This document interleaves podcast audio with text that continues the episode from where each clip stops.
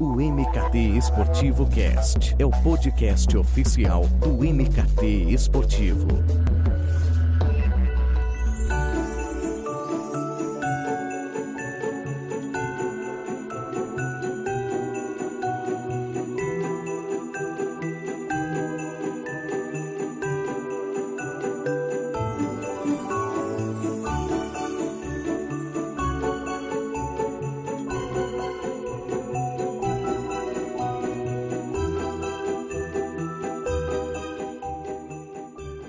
Clima natalino e de um novo ano, chegamos ao último episódio de 2020, fechando a terceira temporada do MKT Esportivo Cast.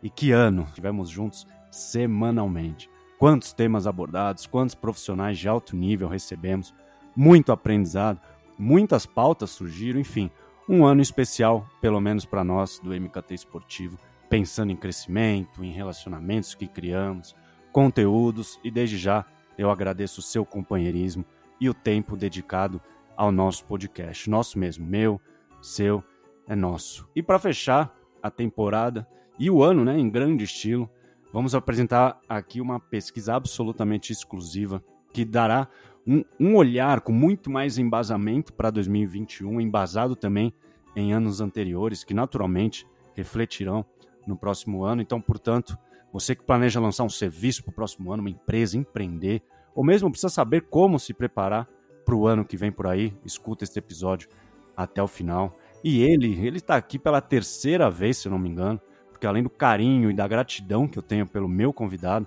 por ter a honra de chamá-lo de amigo e padrinho profissional, eu faço questão também de falar para todos que é uma das cabeças mais antenadas, mais pensantes, mais analíticas e que deveria ter muito mais espaço na mídia, já que a mídia acaba focando apenas nos mesmos, né? Então parece que vivemos também uma monocultura de opinião e eu espero que isso mude em 2021, mas aqui não. Aqui é um espaço democrático e que recebe quem faz acontecer, quem é referência e quem é do bem. E ele é do bem. Então eu recebo Rafael Plastina, CEO da Sport Track. Rafa, seja bem-vindo, a casa é sua. Né?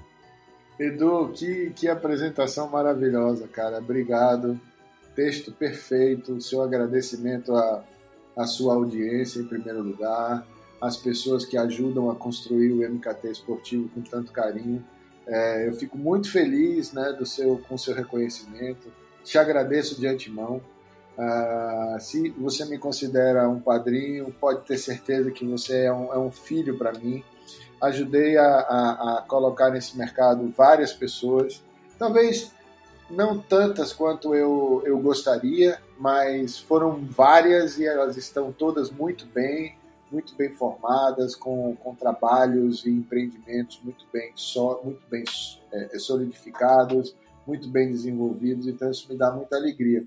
E estar tá aqui pela terceira vez é, é, é o supra-sumo aí desse reconhecimento então vamos junto, com muita alegria, muito prazer dividir um pouco aqui do que a Sport Track vem fazendo nos últimos 15 anos. Estou às suas ordens, irmão. Muito obrigado. Pô, eu que agradeço sempre.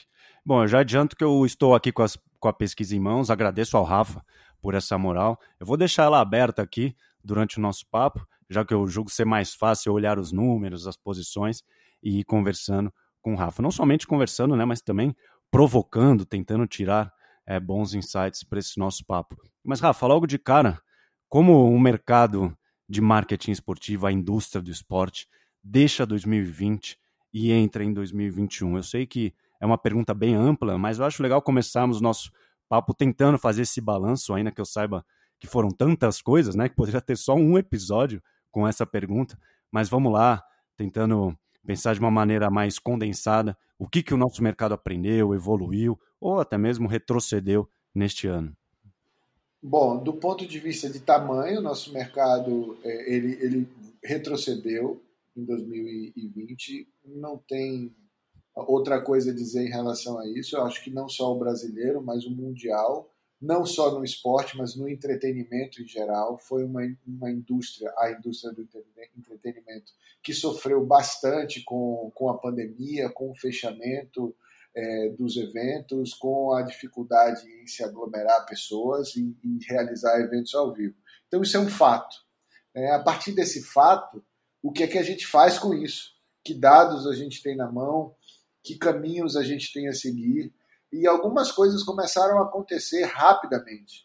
Né? Sempre se falou, sempre se fala no digital, na entrega mais 360 para os patrocinadores e para os fãs, e também para outros parceiros, como os parceiros de mídia. Uh, isso aconteceu, isso foi acelerado. A gente não sabe, hoje se fala muito que ia acontecer de qualquer jeito, mas foi acelerado, então ótimo. Então esse é um ponto positivo. Falamos de um negativo, falamos de um positivo. Agora a gente precisa vigiar essa situação para que ela não retroceda também. Ela precisa seguir avançando, ou seja, as propriedades esportivas, e estas são as responsáveis por isso, elas precisam gerar esse conteúdo, elas precisam diversificar esse conteúdo, elas precisam olhar mais para os seus contratos de direitos de imagem, elas precisam abrir esses contratos em várias plataformas para que novos conteúdos possam chegar a os fãs em outras condições, não somente na transmissão ao vivo, mas também os fãs que querem outro tipo de conteúdo, como highlight, como um conteúdo específico. Então eu acho que o grande ponto ruim foi diminuímos de tamanho, ponto, isso é inegável. Aproveitamos algumas oportunidades digitais, isso também é inegável.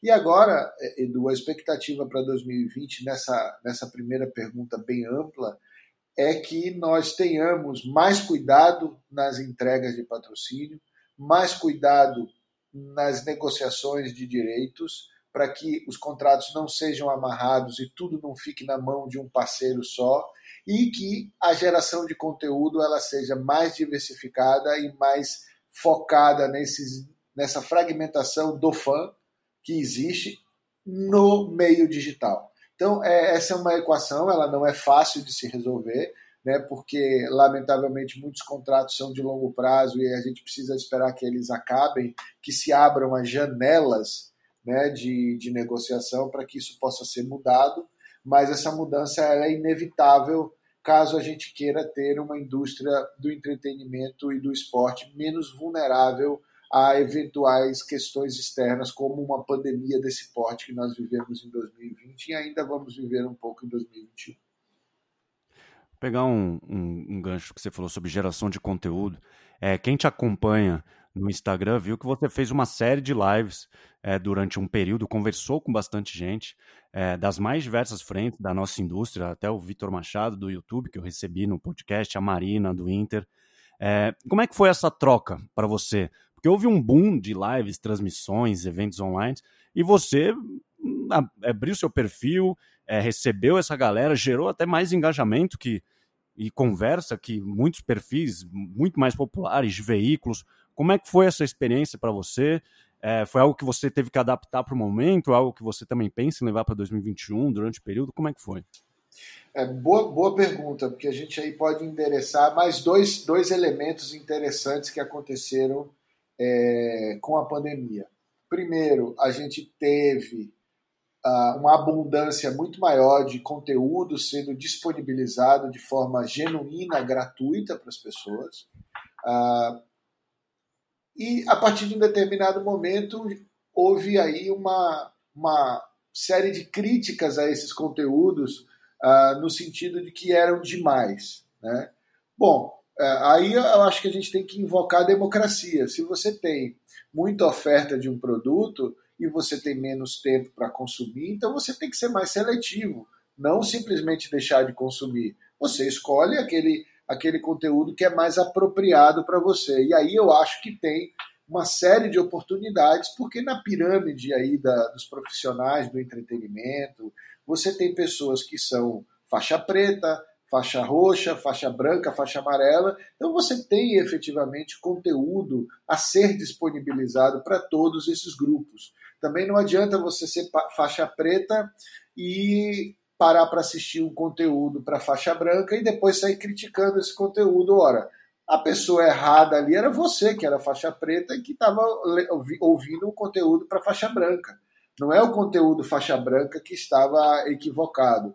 Então a gente precisa fazer essa calibragem também na nossa capacidade de, de análise crítica dos conteúdos. Então esse é um ponto. Em relação às lives é, é, que eu fiz, na verdade, é, elas foram para comemorar os meus 20 anos de mercado. Então, foi uma ideia que eu tive, é, no sentido de compartilhar o conhecimento e o conteúdo e a experiência de pessoas que de alguma forma eu admiro, que de alguma forma fizeram parte da minha carreira. Então foi um, uma retribuição a essas pessoas e uma retribuição àquelas pessoas que acompanham aí e que gostam do esporte, que gostam do entretenimento. Foi uma experiência, Edu, sensacional. Uh, eu gosto de fazer isso, você sabe, eu gosto de compartilhar conhecimento, eu gosto de falar, eu gosto de fazer debates, eu gosto de, de, de, acalorar as conversas. E o resultado foi fantástico. Foi um projeto que começou com prazo para terminar, era um projeto comemorativo, que é uma coisa que eu recomendo quando, quando qualquer pessoa for fazer um projeto que defina é, muito bem começo, meio e fim e se não tiver fim, defina muito bem a evolução desse projeto para que ele não caia no esquecimento, para que ele não, não perca é, o interesse do público. E o resultado foi muito positivo, no sentido de feedback das pessoas. Tivemos bastante audiência é, e tivemos é, é muito debate interno, muito debate em paralelo, é, no sentido de elogiar, até algumas críticas que aconteceram foram críticas muito muito relevantes, muito interessantes. E, e aí é que eu acho interessante. A nossa expectativa também era essa, de compartilhar um conteúdo de alta qualidade para um público de alto nível e dentro de um, de um certo limite, porque eu, eu não sou um youtuber, eu não sou uma, um, um, cara midiático, eu tenho conheço o mercado todo, né? mas também tem as limitações das pessoas. Acontecia de noite, é, é, e às vezes à noite a pessoa tem um compromisso, tem um compromisso familiar, então a gente ficou muito satisfeito com a audiência que a gente teve. Então é um projeto que deve voltar em 2021 com outro formato, e aí sim, com uma característica mais perene, é, com menos frequência, mas mais perene, mas com o mesmo objetivo: atingir pessoas de alto nível da indústria, de os, os faixa pretas, vamos dizer assim, em termos de conhecimento, e compartilhar conhecimento sempre inédito, sempre relevante e sempre impactante para o negócio business do esporte no Brasil e no mundo. Essa é a ideia. Ah, legal. Ah, tá tudo disponível no perfil do Rafa, é Rafa Plastina. Vai no IGTV lá, estão todas disponíveis.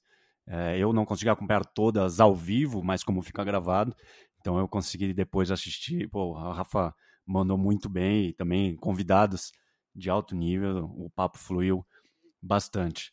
Ô, Rafa, é, a pandemia naturalmente né, trouxe novos hábitos para as pessoas, é algo que é, não teve jeito, né? Acho que passou-se a praticar mais esportes individuais ou dentro de casa, até uma volta no quarteirão para esticar, é, enfim. E, e isso eu imagino, e agora eu sei com os dados em mãos, refletiu nos esportes que foram mais praticados esse ano.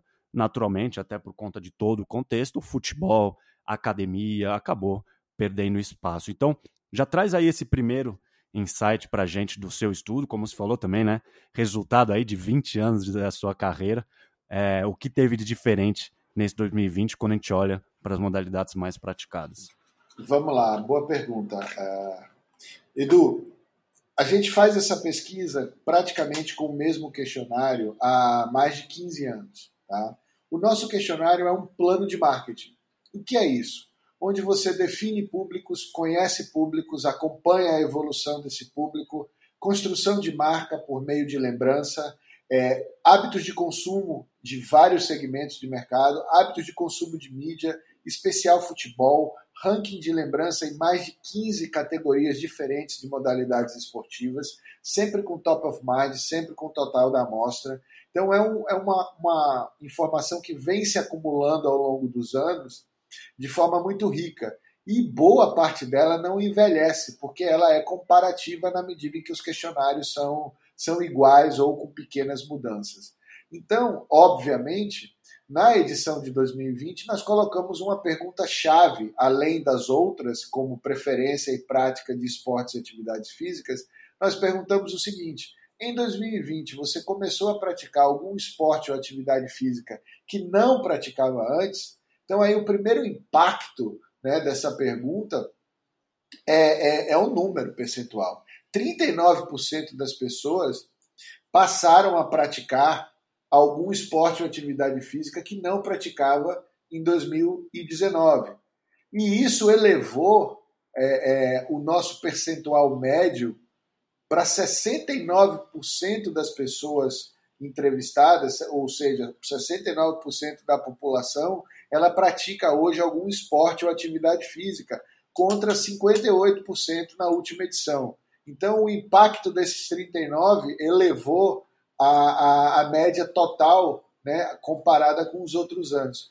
Isso é um dado fundamental, porque nessa, nesse jogo que a gente faz de in, in, identificar um problema e identificar oportunidade, aí já me parece que é uma oportunidade real. Existem mais pessoas praticando esportes e atividades físicas hoje do que o ano passado. Isso é um dado a ser aproveitado. Então, abrindo aqui quais são os esportes, então você tem razão.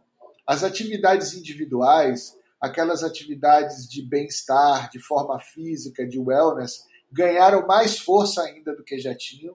Então, nós temos lá, em primeiro lugar, caminhada, corrida, é, bike, né, natação. Futebol ainda aparece ali, mas já em quinto, sexto lugar. Depois vem exercícios físicos, a própria musculação. Aí aparece academia, yoga, pilates, dança. Tem um monte de coisa que é muito ligado ao indivíduo ao seu bem-estar físico e mental. Agora, quando você olha para esse, esses dados, né, para essas modalidades de atividade física e de esporte, imagine um mercado de produtos e serviços que não tem por trás dela. É aí que eu vejo a oportunidade. E se você conecta um ponto aqui na nossa conversa, que é o e-commerce, que vem crescendo drasticamente no, no, Brasil, na medida em que a internet ganha confiança, é mais seguro, as pessoas se acostumam a comprar pela internet, existe um mercado aí potencial fantástico. Por quê? Uma pessoa para praticar caminhada, ela pode até usar uma bermuda e uma camiseta de algodão, mas ela vai precisar de um tênis um pouco mais confortável, de uma meia que não asse o pé ou que não crie uma bolha. Então, na medida em que essa caminhada evolui, a pessoa começa a correr um pouco, aí já compra uma camiseta e um short mais adequado, já compra um, um, um short de compressão, uma camiseta mais adequada a correr, mais cara, e aí a coisa vai girando e você coloca uma pessoa dentro do universo da prática esportiva, que vai derivar para outras coisas, para um triatlo, para uma maratona, é, é, para uma bike, etc, etc, natação e assim sucessivamente. Então eu vejo é, esses 39% que passaram a praticar alguma coisa impactando de forma decisiva no total. Isso vai deixar um residual muito forte para 2021 e vai abrir aí um mercado muito interessante de venda de produtos uh, para os próximos anos. Então, esse é o primeiro impacto positivo uh, da, da pesquisa e dessa pergunta específica que a gente fez. Ah, perfeito, porque você pega caminhada, ginástica, corrida, que acabaram valorizando, e pô, ginástica você pode fazer no parque, enfim, pode fazer no, embaixo do seu prédio. É, é um impacto muito grande, como você falou, nos e-commerce, né? Ainda mais tem alguns é, movimentos recentes envolvendo e-commerce. Então, esse acho que realmente é um impacto bem forte. E por outro lado, pensando nessa prática de esporte, tem um mercado de corrida de rua que eu acho que sofreu muito esse ano e ainda pode, né? Acho que em 2021, até nessa programação de vacina, é, que ainda pode demorar bons meses, eu acho que ainda vai ser uma frente muito prejudicada e seguir é, apostando nas provas online, porque naturalmente tem que receitar. Como é que você vê o mercado de corrida de rua? Quando a gente fala corrida de rua, é nas provas mesmo, né? Não né, no cara correr por, por saúde, sozinho, enfim. Como você vê esse mercado de rua entrando em 2021? Bom, essa é uma, essa é uma ótima pergunta. Vamos voltar um pouco é, no, aí que entra o valor dos dados históricos, né? Se a gente pegar aqui a, no panorama histórico que a gente tem, A corrida é, é, ela vem performando muito bem né, ao longo do, dos anos. Ela está sempre no top 10, só que ela vem ganhando share. O que é share? Ela vem ganhando musculatura, ela vem ganhando adeptos, ela vem ganhando é, não só posições no ranking, que na verdade ela fica aqui no top 5, top 4, mas ela vem ganhando percentual, então ela vem crescendo. Isso é um ponto positivo. O impacto real da pandemia é lógico, é devastador, porque as provas deixaram de ser realizadas. Mas rapidamente, né, as pessoas se adaptaram, foram para as corridas digitais, até ciclismo está tendo muito esse tipo de prova agora. O que vai ficar também depois, porque isso, é interessante, algumas modalidades é, elas já estavam na beira dessa conexão virtual, porque tem outras vantagens de você praticar uma corrida virtual e uma prova de ciclismo virtual. Você pode correr com pessoas no mundo inteiro, você pode correr percursos completamente diferentes, é, que você eventualmente precisava fazer uma viagem internacional. Então eu acho que é, esse digital aí ele vem complementar. Obviamente que as corridas de rua elas vão voltar para a rua porque elas nasceram aí, é o, é o playground delas e elas vão voltar, na minha visão, muito sólidas, muito mais fortes e conectadas com esse digital. Então, eu, eu acredito que venha, e aí a gente vai trabalhar muito com um parceiro em 2021, que eu ainda não posso citar, mas nós vamos trabalhar muito na parte criativa, é, com um foco muito grande em corrida, muito grande em bem-estar. Né? Então, todos esses dados eles já estão sendo trabalhados nesse sentido. Então, eu diria que a corrida de rua, é, é, os números mostram, tá? A corrida de rua, ela mantém aí no top 5, na quarta posição, historicamente, mas ela vem saltando, ela saltou de 8% de share para 23% de share em 2020. 8% no histórico, né? e 20%, 23% em 2020. Não ganhou posição porque outros cresceram também, mas a corrida vem muito sólida né, né, nesse crescimento percentual. Então eu vejo um futuro, um futuro brilhante para a corrida de rua e eu acho que ela puxa também depois outros esportes. Tem pessoas que praticam corrida de rua, que crescem dentro da corrida de rua, né? começam talvez com a caminhada, passam por uma corrida de 5 km, daqui a pouco já faz algumas de 10 km, aí já sonha um pouquinho para uma meia maratona, daqui a pouco é, é, já tem gente fazendo maratona, e nesse meio do caminho alguém pula para o triatlon, e aí já tem a bike, já tem a natação. Então eu vejo com muito bons olhos. Recentemente a gente fez um trabalho para um grande player é, no Brasil, e a análise foi essa, foi o funil de compra, né? o funil de participação da corrida, da caminhada e do triatlo. Então foi um trabalho muito gratificante que a gente pôde ir muito fundo é, é, no entendimento desse, desse corredor, desse triatleta. Ah, e pensando também é, quantas pessoas né, passaram a correr, que tinham até uma vida sedentária, ou é, precisaram se movimentar, se mexer por conta é, do home office, então também é um mercado que pode ser ampliado a partir de pessoas que não corriam, né, não caminhavam, que seja, e passaram a colocar isso em prática como um novo hábito por forçosamente, né, por conta da pandemia. Então, é realmente, por mais que ainda fique um pouco apertado em termos de no virtual, no virtual, virtual, eu acho que realmente é um mercado que vai crescer e, enfim, depois em off eu vou perguntar sobre esse parceiro que você me pegou de surpresa aí. Com certeza, vamos lá. Ô, Rafa, eu vou tentar sair do comum com você é, e pular algumas posições para falar sobre as marcas mais lembradas, né? Porque eu acho que se a gente falar de Nike e Adidas, é meio natural que elas figurem nas primeiras posições, por tudo, né? Por conta de histórico, por conta de investimento, construção de marca, enfim.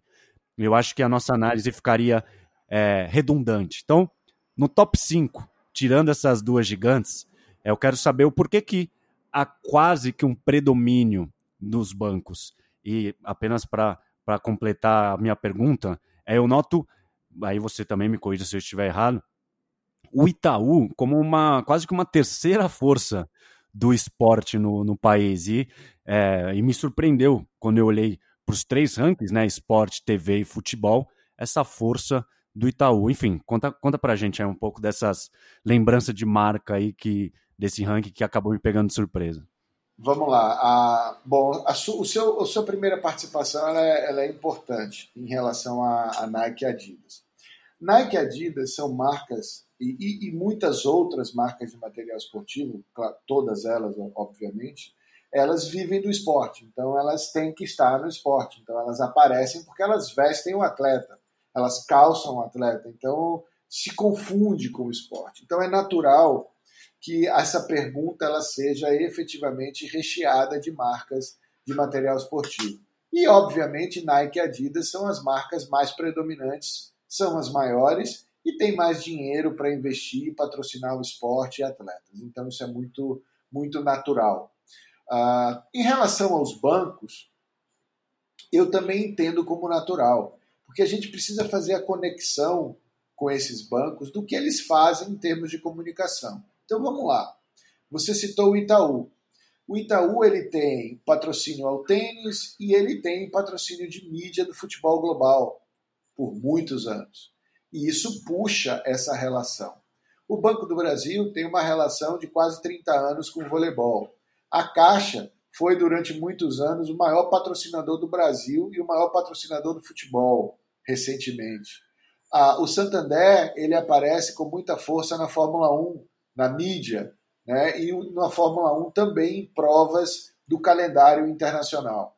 Então você tem basicamente em algum outro em algum outro é, ranking pela TV, salvo engano, o Bradesco também aparece, tá? Entre os principais. Então é natural que exista uma polarização de determinados segmentos de mercado uh, no patrocínio esportivo. Um puxa o outro.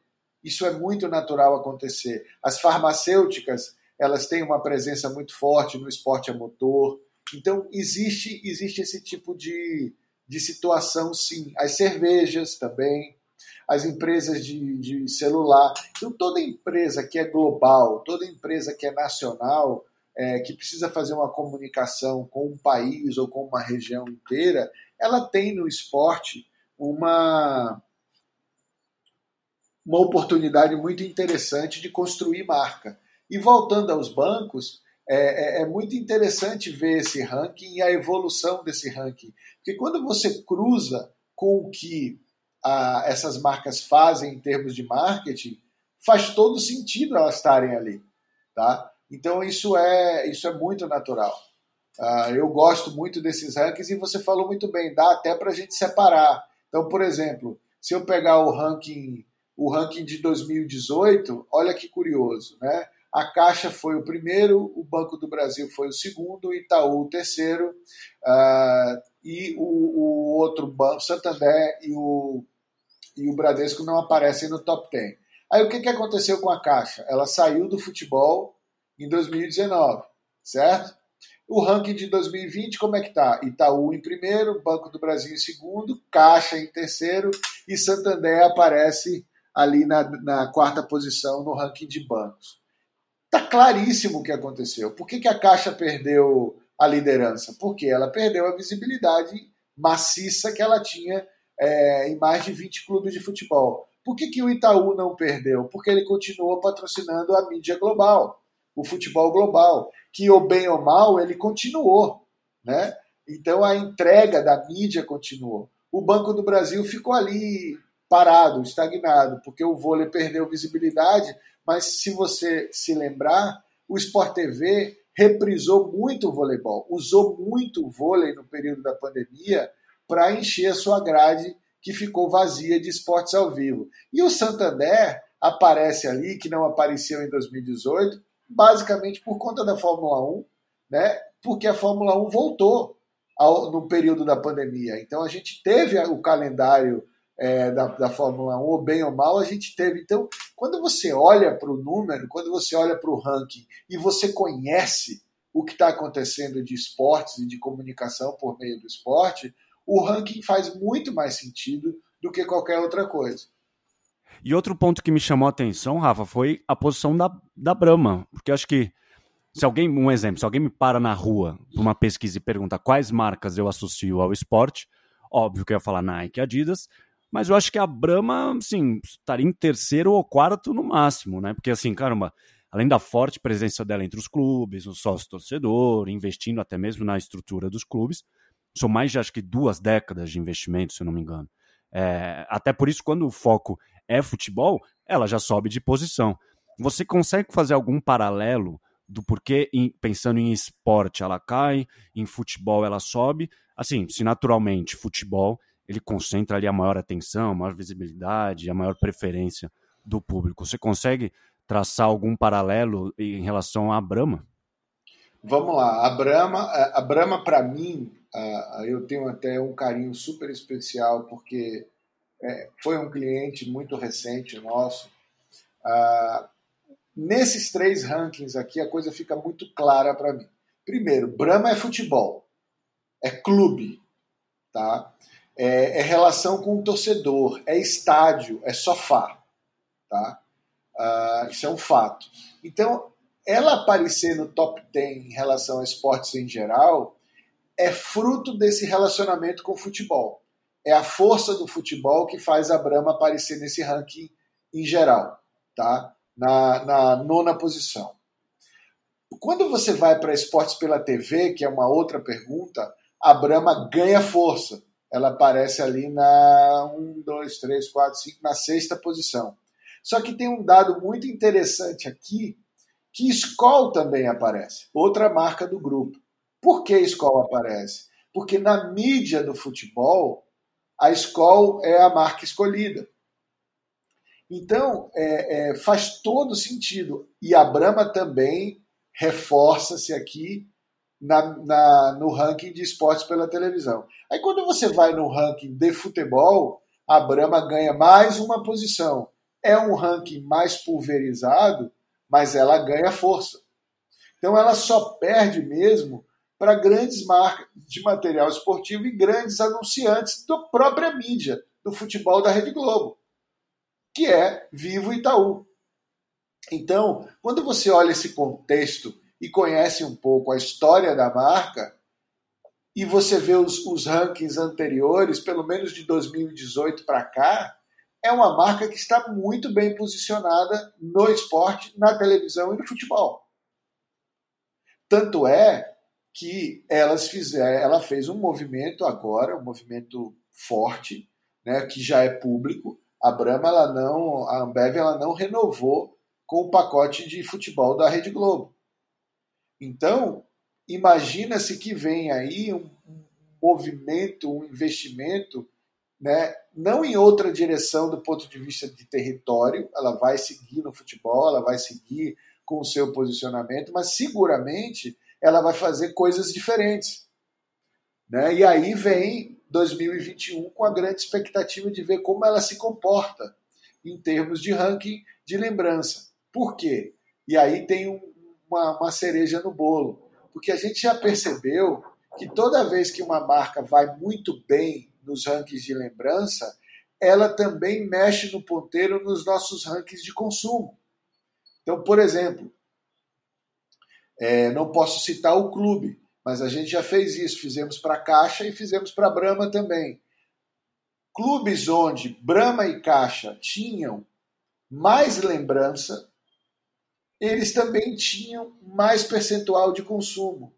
Por alguma razão, pessoas que lembravam mais de Brahma e de Caixa de seus clubes patrocinados também tinham mais conta e consumiam mais Brahma. Isso chama-se funil de compra, que toda marca faz, que checam muito a construção de marca por meio da mídia e a gente checa também por meio do patrocínio e das parcerias esportivas. E funciona, o ponteiro mexe os dados estão aí. Então é muito importante a sua pergunta, porque eu consegui falar desde o ranking mais amplo, que é a Associação de Patrocinadores a Esportes em geral, passando a Associação de Patrocinadores pela televisão e especificamente pelo futebol. E eu tenho também dentro das torcidas. Então a Brahma, no caso, ela consegue ver todo o cenário é, é, que ela está envolvido. A mídia tradicional, a torcida, a, a, o futebol e a torcida dos clubes.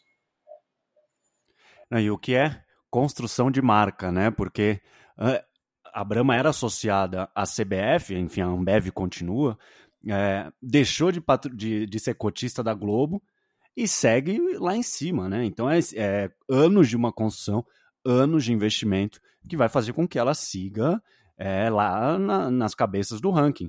E o, e o que eu acho curioso é olhar no histórico do levantamento, do, do seu estudo, e aí novamente eu estou aqui com o estudo, é olhar marcas assim, olímpicos, rainha, né?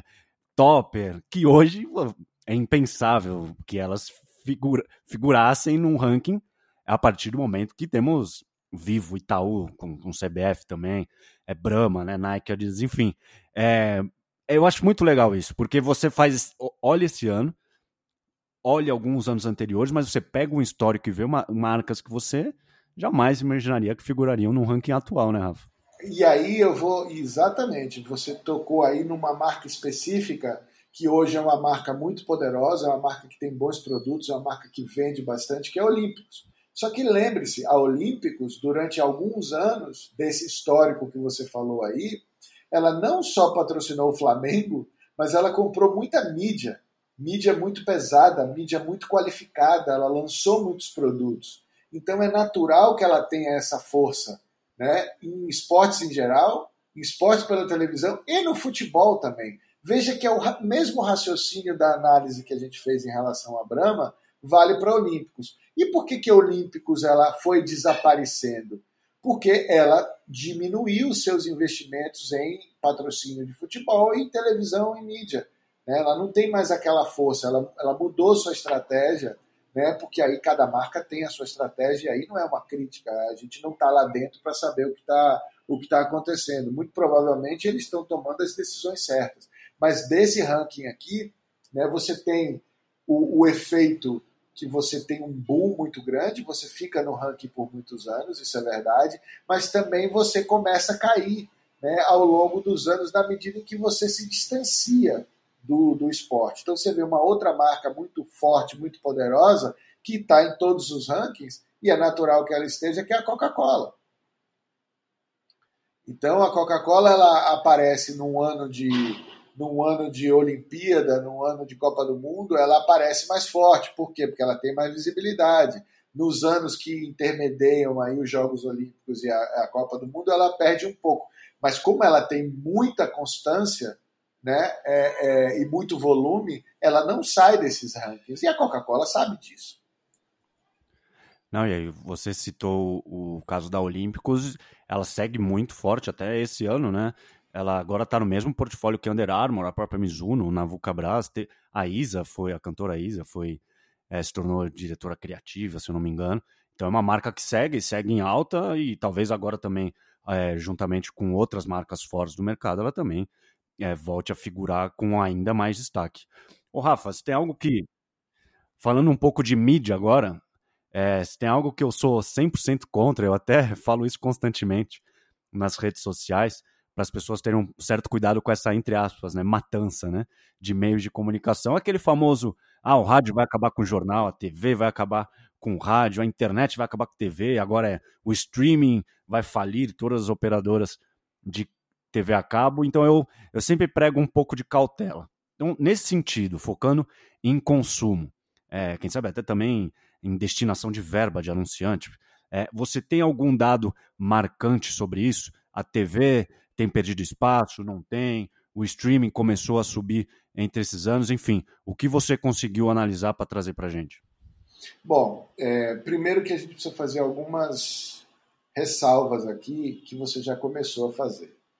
Ninguém vai matar ninguém, até porque hoje, se você analisar o Grupo Globo, eles têm uma potência que é a Globoplay uma potência digital e uma potência de conteúdo digital que já está fazendo parceiros com outras parcerias com outras potências digitais. Então, essa, essa conversa midiática de que a TV aberta vai acabar é, é, não é verdade.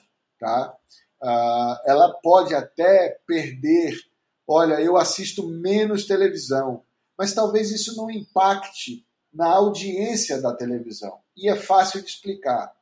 Vamos lá. A TV aberta hoje alcança 97% da população brasileira. É, é, o maior alcance que tem. nós estamos falando aí de mais de 200 milhões de pessoas. A internet já passa de 150 milhões e a TV por assinatura tem perdido força e está ali a, entre 50 e 60 milhões de pessoas com assinatura no Brasil. Com assinatura não. É, é, são 17 milhões de lares vezes 3,3, alguma coisa ali em termos de 60 milhões de pessoas com acesso à TV por assinatura. Tá? Esse é um percentual que vem caindo um pouco. E a internet e o streaming vem crescendo.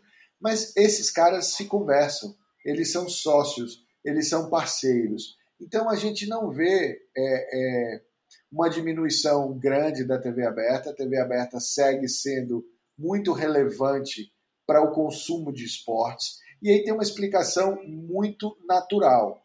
Tá?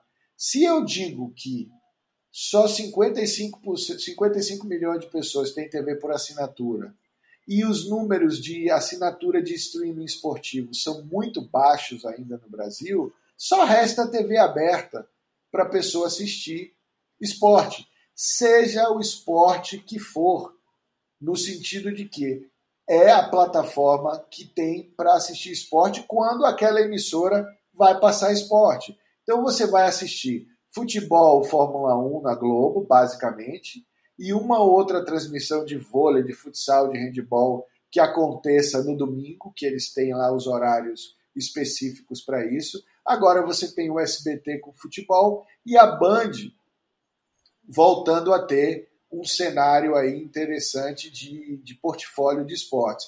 Então, a minha expectativa, inclusive, para 2021 é que esse número ele cresça de consumo de esportes na TV aberta, porque a oferta está aumentando. Então, a TV aberta ela não vai diminuir. E isso também não quer dizer, Edu, que as, as outros, os outros meios não vão crescer também as plataformas elas vão crescer, as digitais vão crescer muito fortemente. Você já percebe esse movimento quando você olha para sites, portais e plataformas sociais e streaming, que são quatro rankings diferentes que a gente faz, a gente já vê é, é, Globoplay crescendo, a gente já vê YouTube crescendo, a gente já vê Amazon aparecendo. Então, existe aí realmente essa, essa coisa do streaming se confundindo com televisão. Porque, na verdade, se você fechar os olhos e, e tirar todos os preconceitos, você hoje assiste televisão no celular. Só que televisão era televisão, aquela coisa estática que ficava na sua sala. Só que não é mais, a televisão está no seu bolso. Então, nessa linha de raciocínio, é, é, eu não vejo essa concorrência, ao contrário, eu vejo uma, uma sinergia muito grande e olhando para o futuro, eu vejo aí um Globoplay, eu vejo o YouTube, eu vejo o Amazon, eu vejo o Dazon muito bem posicionados, né, o esporte interativo, para a competição que vem aí no futuro. Perfeito. Eu vou até abrir uma aspas do estudo, que é: em 2020, você passou a usar um serviço de streaming novo para acompanhar, assistir ou se informar sobre esportes? E 24% disseram que sim. Fecha aspas. Eu vejo como um número elevado, Rafa, e que acho que sim, poderia ser ainda maior não fosse a paralisação do esporte. Imagino que é difícil alguém adquirir um serviço é, essencialmente esportivo se o ao vivo é o premium, né? É o carro-chefe e acho que não tem jeito. Então, assim, se olharmos para 2021, você vislumbra um fortalecimento, como você disse nesse finalzinho, de um consumo por smartphone, por aplicativos, ou a TV aberta, que está saindo ainda mais forte em 2020, isso é inegável. Temos aí o fortalecimento de uma TV Cultura, uma Band, enfim. Ou você acha que esse fortalecimento que, que analisamos em 2020, a TV vai sobrar ainda mais em 2021? Eu acho que tem espaço para todo mundo. Você trouxe muito tá. bem essa pergunta. Eu esses 24% de, de assinatura, de pessoas que passaram a assinar algum serviço de streaming, eu também acho que ele é muito bom, dado que nós não temos essa cultura no Brasil, nós não temos nenhuma uma precificação definida, inclusive nós até fizemos um estudo de elasticidade de preço, é, muito interessante, por sinal, para o mercado. Ah, então eu acredito que sim, a, a televisão aberta ela sai fortificada fortalecida e mais democrática, com SBT, Band, Cultura trabalhando muito mais é, o seu portfólio esportivo. Mas abre-se um espaço muito interessante para outros players digitais, os players de streaming, com esse, essa intenção de compra, vamos dizer assim, do, do, da nossa população, mas que ficou fortemente prejudicada com a perda dos eventos ao vivo, com o cancelamento dos calendários. Isso é um fato, isso não pode ser desconsiderado. Então, uh, eu diria com toda segurança que há espaço para, primeiro, sedimentar essas pessoas que já deram o primeiro passo, que compraram e deixaram de, de assinar porque perdeu-se aí o interesse do evento ao vivo por conta da pandemia. Essa pessoa vai voltar porque ela já experimentou, né? E existe aí ainda um absurdo de gente num país digital como o Brasil, que mais de 150 milhões de pessoas já têm acesso à internet. É um potencial de crescimento muito interessante. O que precisa se calibrar aí é o investimento pra, de aquisição desse usuário, né? que há um investimento das plataformas para isso, a calibragem de preço, quanto vai ser cobrado, o que esse cara vai ter acesso, qual é a frequência disso e como essas plataformas vão se fazer presente na vida das pessoas para que ela não caia no esquecimento. Então, esse, esses são grandes desafios. Inclusive, a gente está trabalhando com alguns clientes na parte criativa de como fazer esse trabalho. Eu acho que é um desafio muito grande, porque hoje tudo mudou na nossa vida, menos uma coisa, que é o decurso das 24 horas. Nós não temos 26 horas, 28 horas por dia. Então, a, é, a concorrência aumentou né, de potencial de entretenimento. Por isso que a gente faz essa pergunta, Edu, de forma aberta. A gente não diz que streaming esportivo, a gente diz para se informar sobre esportes, porque a gente sabe que a Amazon e Netflix tem algum conteúdo esportivo em termos de série, filmes, mas, mas, não é aquela coisa quente ao vivo. Então, se a não pessoa está dizendo. É, exato. Exatamente. Mas se a pessoa está dizendo Amazon, está dizendo Netflix, é porque esse cara tem algum interesse ali. Então é importante que a gente capture isso.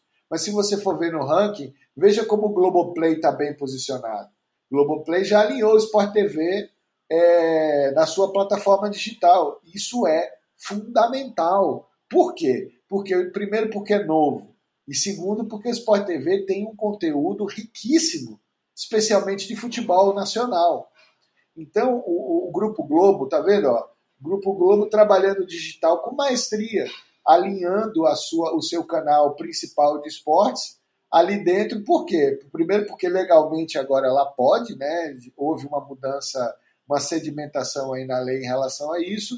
E ela tem no seu canal esportivo um grande player, porque ele tem conteúdo nacional de futebol extremamente relevante.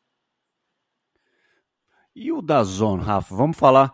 É, você citou que a não, é Netflix, Amazon, o carro-chefe, ele não é o esporte, apesar de ter conteúdos muito bons de esporte, porém não tem o ao vivo. Porque assim, olhando para o ranking de consumo de streaming, é, de mídia no streaming, ele figura atrás de YouTube, Netflix e Globoplay. E aí, como você falou, vamos pegar o Globoplay, vamos puxar Grupo Globo, um Sport TV e um Premiere. Então, pensando em Brasil, a concorrência é até desleal. Porém, o Dazone figura à frente de Facebook, Amazon Prime e, caramba, esporte interativo. E vamos lá, foi um ano com três ou quatro meses ali de eventos ao vivo inicialmente, depois dois meses, por aí. É, mas também é natural que a pandemia também trouxe uma crise, porque se você vive de conteúdo ao vivo, sendo ele seu carro-chefe, é natural que, que ocorra um afluxo né, de usuários. Qual a saída que você vê? Porque assim, eu vejo um 2021 repleto de serviços do tipo e que acabam concorrendo entre si, né, independente do foco no esporte. É Spotify, é a Netflix, ah, putz, agora é Disney Plus, é o HBO, enfim como você vê esse cenário para você, pensando nessa proliferação de plataformas, pensando no Dazon, cujo foco é o esporte, e o bolso, a gente sabe, né, Rafa? É o mesmo e cada vez mais curto. Excelente pergunta, Edu, mas isso daria um seminário inteiro, porque. Oh, perfeito, você, é verdade. você está trazendo para a mesa uma análise de um modelo de negócio complexo e muito novo. Tá? Então, eu, eu acho que a sua leitura em relação a, ao consumo de esportes nas plataformas de streaming está super correto, correta. Né? Dazon tem uma posição de destaque aí. Mas eu vou voltar lá atrás quando a gente falou das janelas de negociação de direitos. Tá? Ah, o Dazon ele concorre com isso também, porque ele precisa ter a oportunidade de comprar direitos ou fazer parcerias com direitos. E isso demora, então tem um decurso do tempo aí. Tem a capacidade de investimento. O Dazon investiu muito né, em direitos e teria que investir ainda bastante né, para ter um portfólio ainda mais rico. Ela tem bons direitos internacionais, tinha alguma coisa já é, da região sul-americana, salvo engano, a Copa Sul-Americana, e estava crescendo, estava se posicionando e a pesquisa é, é, já mostra isso. Aí ela toma o impacto da, da parada da, da, da, dos eventos, das competições. Ah, tudo bem, os outros tomaram também. Mas os outros passaram a concorrer com ela também de forma ainda mais agressiva. Então, eu, eu, eu vejo que a saída para isso é o decurso do tempo, ou seja, é a continuidade, é continuar oferecendo conteúdo, é continuar contribuindo na educação desse público que não é acostumado a esse tipo de aquisição, que precisa ser lembrado do que vai começar o jogo, por mais que ele seja fanático. Né? Eu, às vezes, esqueço muita coisa que eu gosto de assistir porque eu simplesmente estou trabalhando, mas podia estar com a telinha ligada aqui do lado, num celular ou num, ou num, num tablet ou até num computador, para assistir o tênis, que é meu esporte favorito, que tem um calendário riquíssimo e é acessível na TV por assinatura ou na Tênis TV. Então, eu acho que isso é um, é um mercado em construção, é um mercado em educação, que se precisa calibrar ainda valores de mensalidade, que precisa trabalhar muito fortemente ainda a aquisição, com muita habilidade, a aquisição desses direitos, e tem a crueldade de você ter que esperar é, a, as janelas de negociação desses contratos e a concorrência brutal, como você bem citou, de uma Amazon, de uma, de uma Disney, né, e, e dos players locais. Não, não se iluda, a Globoplay vem muito forte com o alinhamento do Sport TV no, na sua plataforma. Uh, vem muita coisa boa por aí. O YouTube é muito forte, o YouTube aparece lá, lá em cima, então vai haver movimentação. O próprio Facebook tem muita força é, em direitos, em parceria com o esporte interativo. Então é um cenário promissor. Eu não acho que, que a gente deva ser pessimista. Eu só acho que a gente não pode ser otimista demais. Por quê? Claro. Porque gera uma frustração muito grande né, e no nível do investidor. Uh, e aí a coisa se complica, porque o dinheiro pode sair da mesa. Não, e o Facebook ele tem Champions League, é, Libertadores, e mesmo assim o da Zona no, no, levantamento tem quase o dobro, né, que o Facebook. Então, é assim, naturalmente, internamente há um, há um prejuízo financeiro por conta da pandemia, mas se a gente colocar essa, esse posicionamento, essa construção de marca da plataforma na mente do fã de esporte, foi absolutamente Perfeito. Exato, exato. Se a gente coloca em 2018 o esporte interativo em relação a 2020, ele perdeu metade da preferência. E a gente já vê o Dazon surgindo com 7%. Então, assim. E, e, e olha que curioso, o Facebook ele não perdeu. Ele foi Sim. ultrapassado por outros. Perfeito, ele, mantém... ele, se manteve, mas. Exato. Exato. Então, aí o que, que você tem aí em termos de leitura estratégica? Né? Aqui a gente não pode nem falar muito, porque a gente conversa com todos esses esses parceiros, esses clientes. Mas aqui tem uma, tem uma, uma, uma visão muito clara, na, na, na, minha opinião, estratégica. Olha, o Facebook ele não ganhou nem perdeu, né? em termos de share. Ele perdeu posição no ranking. Ah, o que está acontecendo? É percepção do consumidor. E ele tem bons produtos. Então alguma coisa precisa ser feita nesse sentido. Porque o conteúdo está lá e, e, e veja, Edu, nós estamos falando de conteúdo gratuito. Então, essa percepção ela precisa ser elevada. Porque o Facebook, ele tem, ele, a gente acompanha, a gente sabe que, ele, que eles têm ótimas audiências nas transmissões. Então, essa percepção que está faltando. Então, ele tem uma entrega muito forte, porque ele não só está entregando para o parceiro que é o detentor do direito, mas ele está entregando para os parceiros comerciais dele também. Só que o consumidor precisa perceber mais, precisa fazer essa, esse funil de compra aí que, que a gente precisa enriquecer. Mas com certeza isso já está sendo, já está sendo endereçado. Não, o legal de, enfim, acho que você deve se deliciar com isso, que você pega 2018, 2020, um período de dois anos, você vê uma ESPN sumindo e novos players chegando. Então, é, em dois anos, como as coisas estão mudando e como também deve mudar. Da, vai, se a gente voltar a conversar em 2022, as mudanças vão ser muito claras. E é, e é fantástico isso, num período de 24 meses, você ter uma ESPN que tinha 7% sumir do ranking. Então, e aí a gente vê uma da zona entrando com 7. Então, acho que, putz, isso é fantástico, Rafa. É, mas veja, é, nós estamos parados no ranking de streaming. Né? Sim, tem o sim, ranking sim. de plataformas sociais, tem os sites e portais, tem TV por assinatura. Então, quando Exato. você vai para a TV por assinatura, a percepção da ESPN está lá em cima, está lá em claro. segundo lugar e ela perde eventualmente para quem deveria perder, que é o Sport TV. Vamos falar dessa forma, tá? Só que a ESPN também tentou se posicionar como site, portal e como plataforma social e como streaming. Então, ela perdeu um pouco aí, né?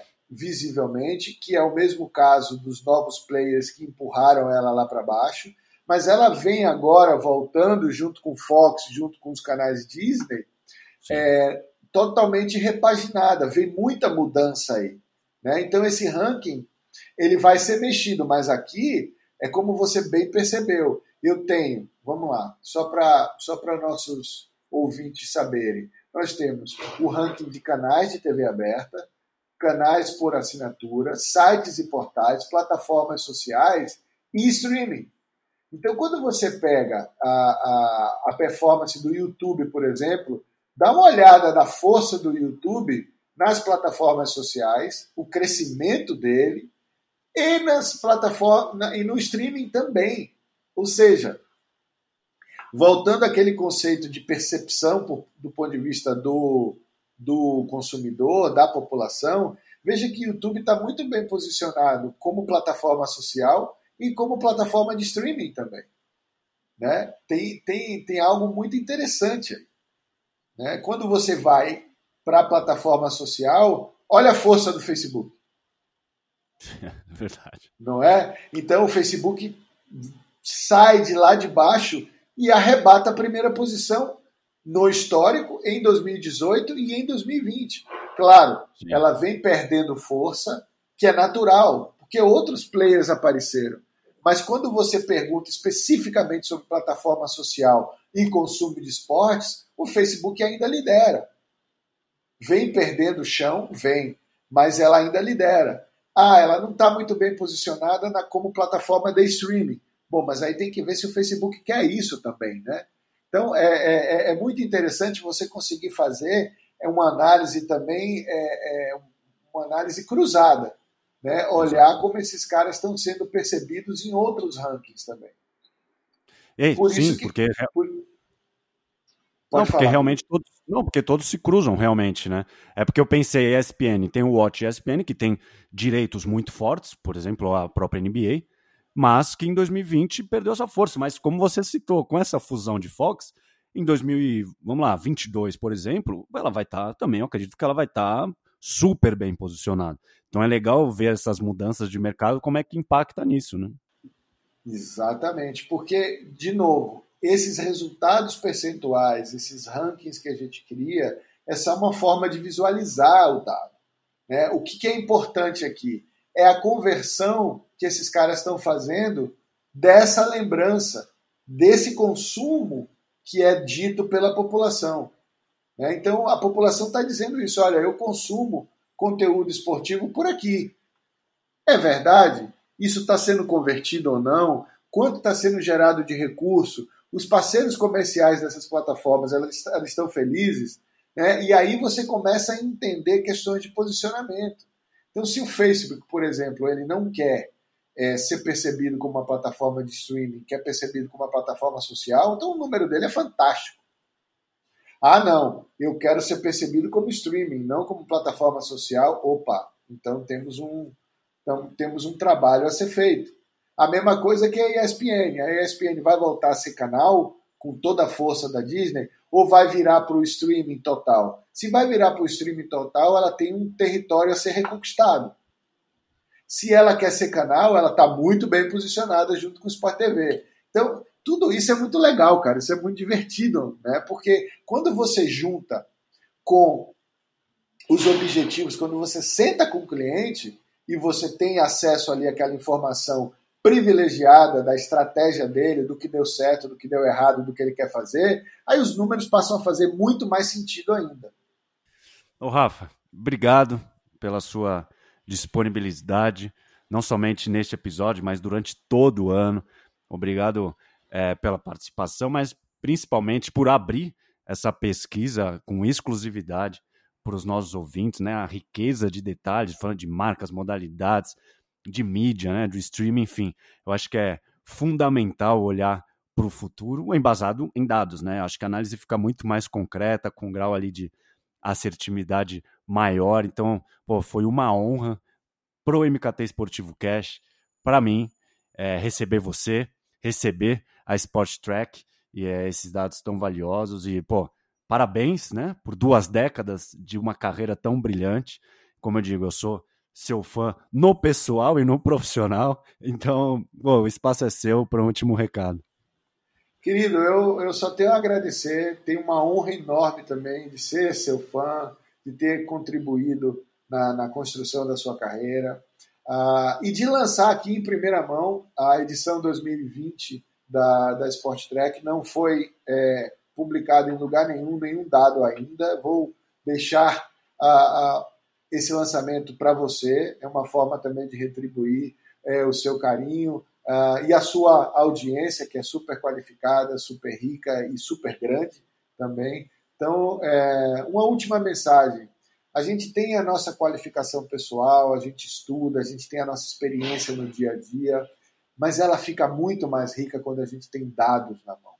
Né? Quando a gente tem dados de mercado, dados evolutivos, dados que se comparam né? Nós somos profissionais melhores quando alicerçamos nossas decisões em dados, junto, obviamente, com nossa percepção, com nossa capacidade, com a nossa experiência. Edu, muito obrigado. Um final de ano maravilhoso para você, para sua família, para toda a sua audiência. Vamos ter muita força e paciência, que 2021 vai ser muito melhor para todos nós. Muito obrigado. Amém. Deus queira. E é isso, ouvinte. Ficamos por aqui falando sobre 2020, com muitos dados e insights, e já colocando os dois pés em 2021, antecipando tendências e fazendo ali um exercício de futurologia. Mas, claro que saberemos mesmo é trabalhando, estudando, errando, aprendendo, sem medo, e analisando tudo o que virá por aí. E o Rafa e a Sport Track nos ajudaram e ajudarão muito nesse sentido. Então, com muita ansiedade e vontade de fazer acontecer de nossa parte. Muito obrigado e até a próxima.